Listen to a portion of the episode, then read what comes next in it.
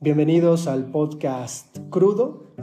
Vamos a hacer hoy un episodio de 10 libros que recomiendo leer y que obviamente reflejan mis intereses y mis gustos con respecto a la lectura. Entonces, pues vamos a darle. El primero es de Nuccio Ordine, un filósofo italiano se llama La utilidad de lo inútil, publicado por Acantilado.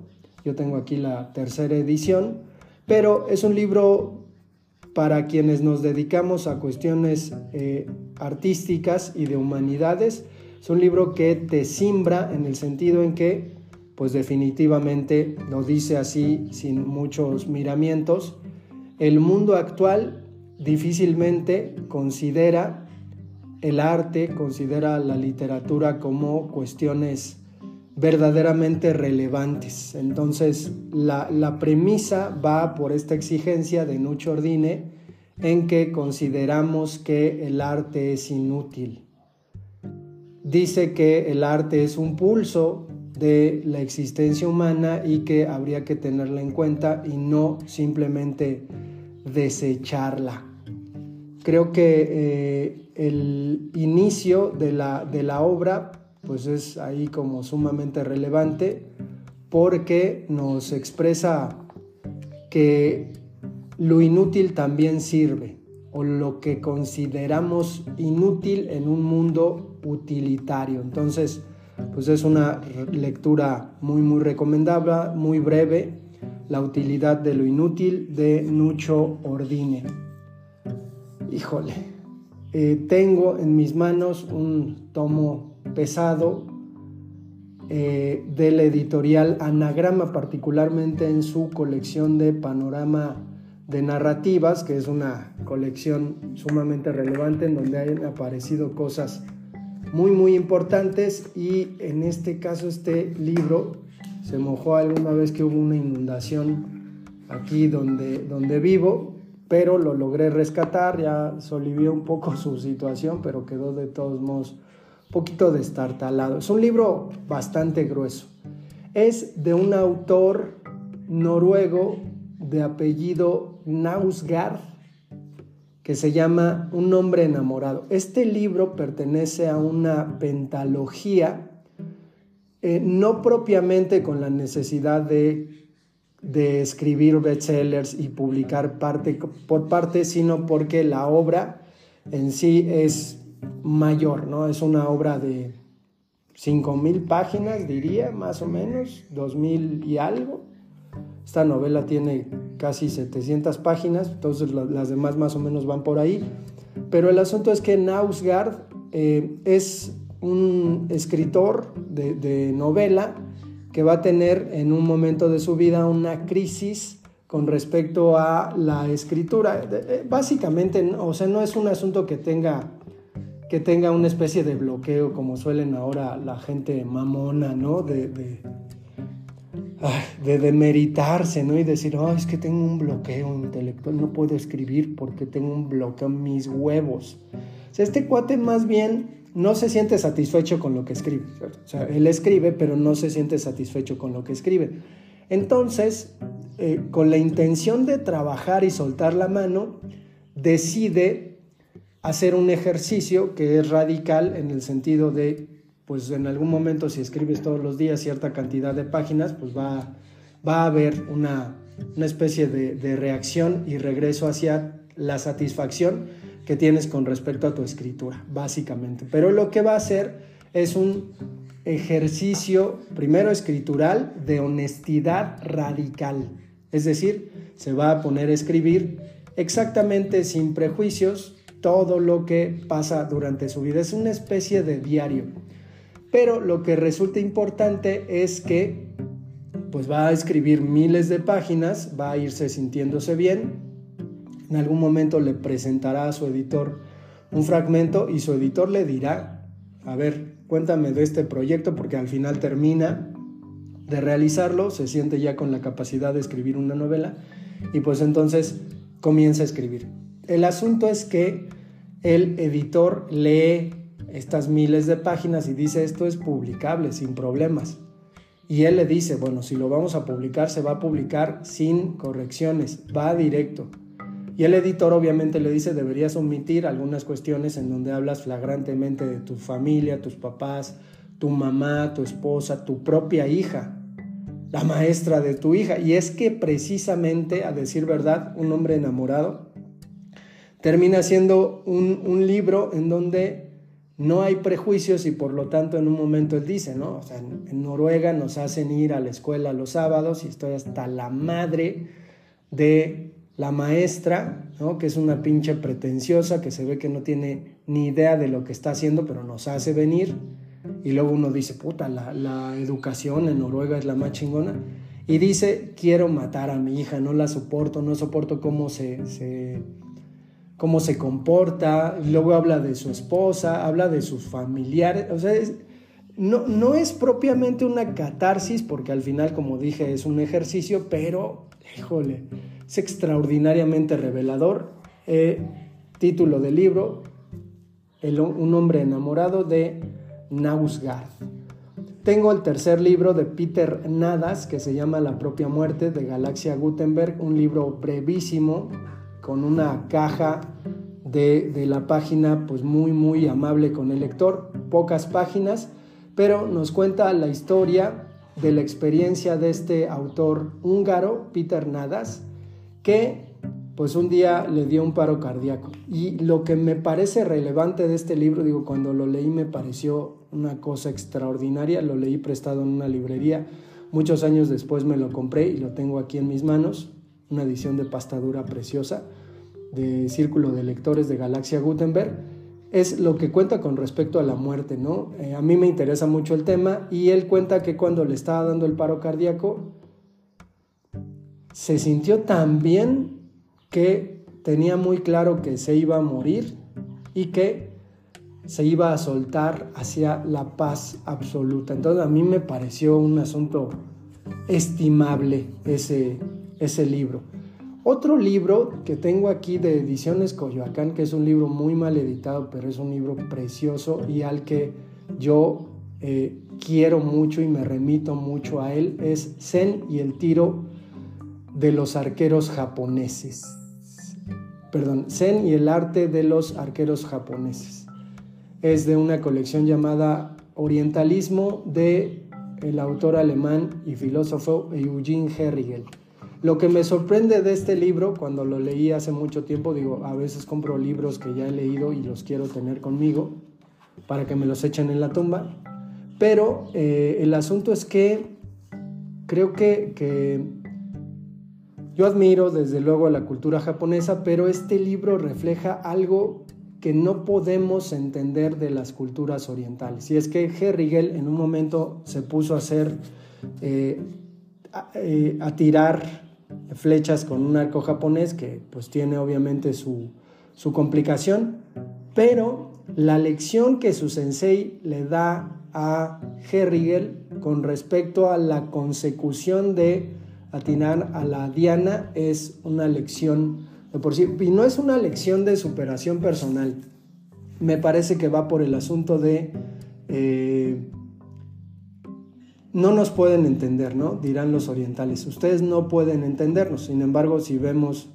el anime Evangelion, podríamos constatar que los japoneses sí nos entienden a nosotros los occidentales sin problema.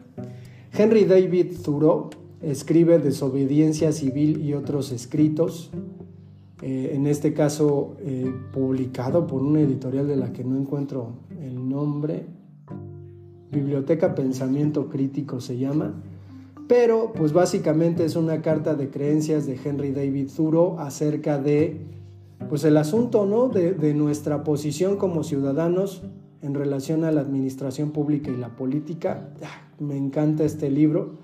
Hay muchas cosas que, tiene subrayadas, pero eh, Thoreau es un autor al que hay que entrarle. Después tengo aquí en mis manos un libro que me costó 1500 pesos. Y me costó 1500 pesos por una pendejada. Eh, mientras trabajaba en una librería, me encontré entre mis libros una primera edición de un, de un libro que pues un compañero cuando supo que lo tenía me dijo, te lo compro, te lo compro definitivamente, ¿no? Entonces le dije, va, dame 500 pesos, se llama La Broma Infinita, el libro, se llamaba porque más bien ese güey se lo quedó. Y le dije, pues dame mil varos. Entonces mm, le di, le di el libro y me dijo, luego te los pago. Y pues, ya, ¿no? Luego el cabrón me dijo, no, es que tengo el libro del desasosiego en editorial Pretextos, que es una edición bellísima, bellísimamente editada, y me dijo, pues te la vendo en 1500. Entonces, eh, me dijo, me debes, te debo, te debo este, mil pesos, ¿no? Entonces ya nada más dame 500 y de imbécil, para que me diera el libro sobre todo, le di 500 pesos, me dio el libro y de los mil pesos se olvidó. Pero libro del desasosiego de Fernando Pessoa es un libro que Fernando Pessoa se dedicó toda su vida a escribir. Por lo tanto, nos encontramos un libro de carácter eh, fragmentario, en realidad, muy, muy eh, a la, manera de, diario, aparentemente con observaciones filosóficas muy agudas que eh, pues se terminan convirtiendo en eso. No, no es una lectura obligadamente que, se tenga que hacer de principio a fin, me parece que, que uno puede estar brincando de un lugar en otro.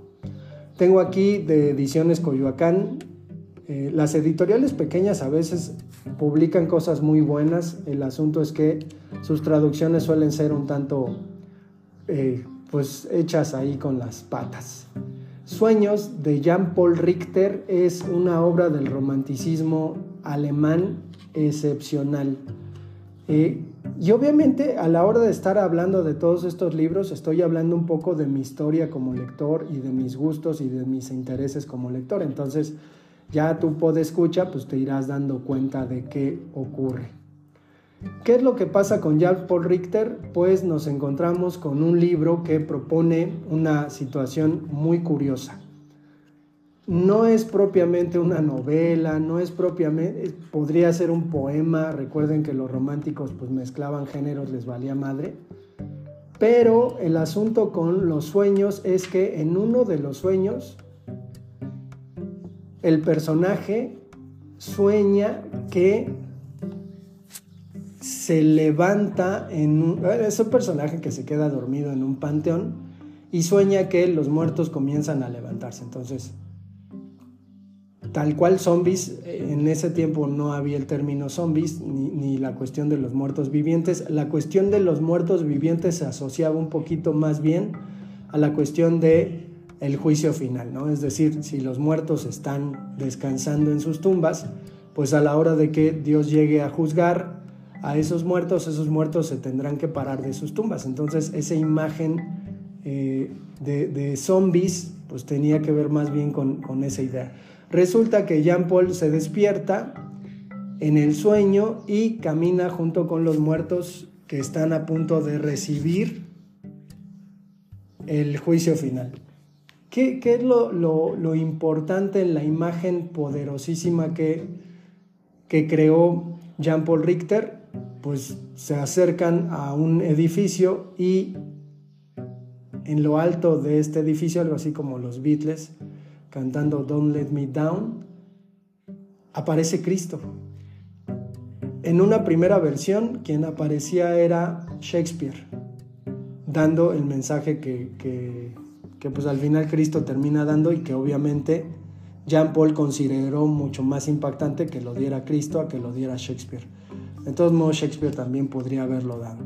Pero este Cristo dice descorazonado a todos los muertos vivientes que están esperando el juicio final y están esperando la visión de Dios que se vayan al infierno, pues Cristo dice, he viajado por galaxias, he buscado por todos lados y Dios no existe. Y es muy, muy importante porque para su época el asunto de la pérdida del asidero de lo que Dios representa, pues fue muy, muy impactante. otro libro de Lou Ferdinand Celine que se llama Conversaciones con el profesor Y, publicado por Caja Negra. Estos libros son carísimos porque son de importación. Es un libro pequeñísimo, muy dignamente editado, pero pues costó 400 pesos. Pero el asunto es que el profesor Y es una especie de saga que Celine, que además era un misántropo de primera, cuentan, por ejemplo, esto me gusta mucho porque Celine un día probablemente han escuchado que a veces en, Francia suele haber huelgas de, la gente que se dedica a recolectar la basura. Pues en este caso cuentan que Celine en una de esas huelgas eh, pues andaba ahí con su gato y caminaba por las calles de París y decía, ¿no? Deliberadamente, nunca he visto las calles de, París tan bellas, pero esta, esta parte de las aventuras del profesor Y me parece muy, muy interesante. Otro, ya el penúltimo, ya vamos en la novena, recomendación de Herman Melville. Bartleby el escribiente. Tenía referencias del de libro, sabía de qué se trataba, sin embargo, cuando lo leí, Herman Melville, autor de Moby Dick, cuando lo leí me pareció excepcional. E, es un libro precafquiano que nos va a mostrar también el desencanto que va teniendo el hombre del siglo XX. Y ahora, ahora pensándolo, digo, bueno, Estamos en los, no propiamente los albores, año 2023 del siglo XXI, y creo que el desencanto que sentían los autores de por aquel entonces con respecto al hombre de ese tiempo es el que probablemente sintamos nosotros con el hombre de este tiempo. Y es que Bart Libby tiene una frase memorable que es, preferiría no escribirlo, preferiría no hacerlo preferiría no tomar partido por nada. Entonces es ah, excepcional por lo que pasa con el personaje.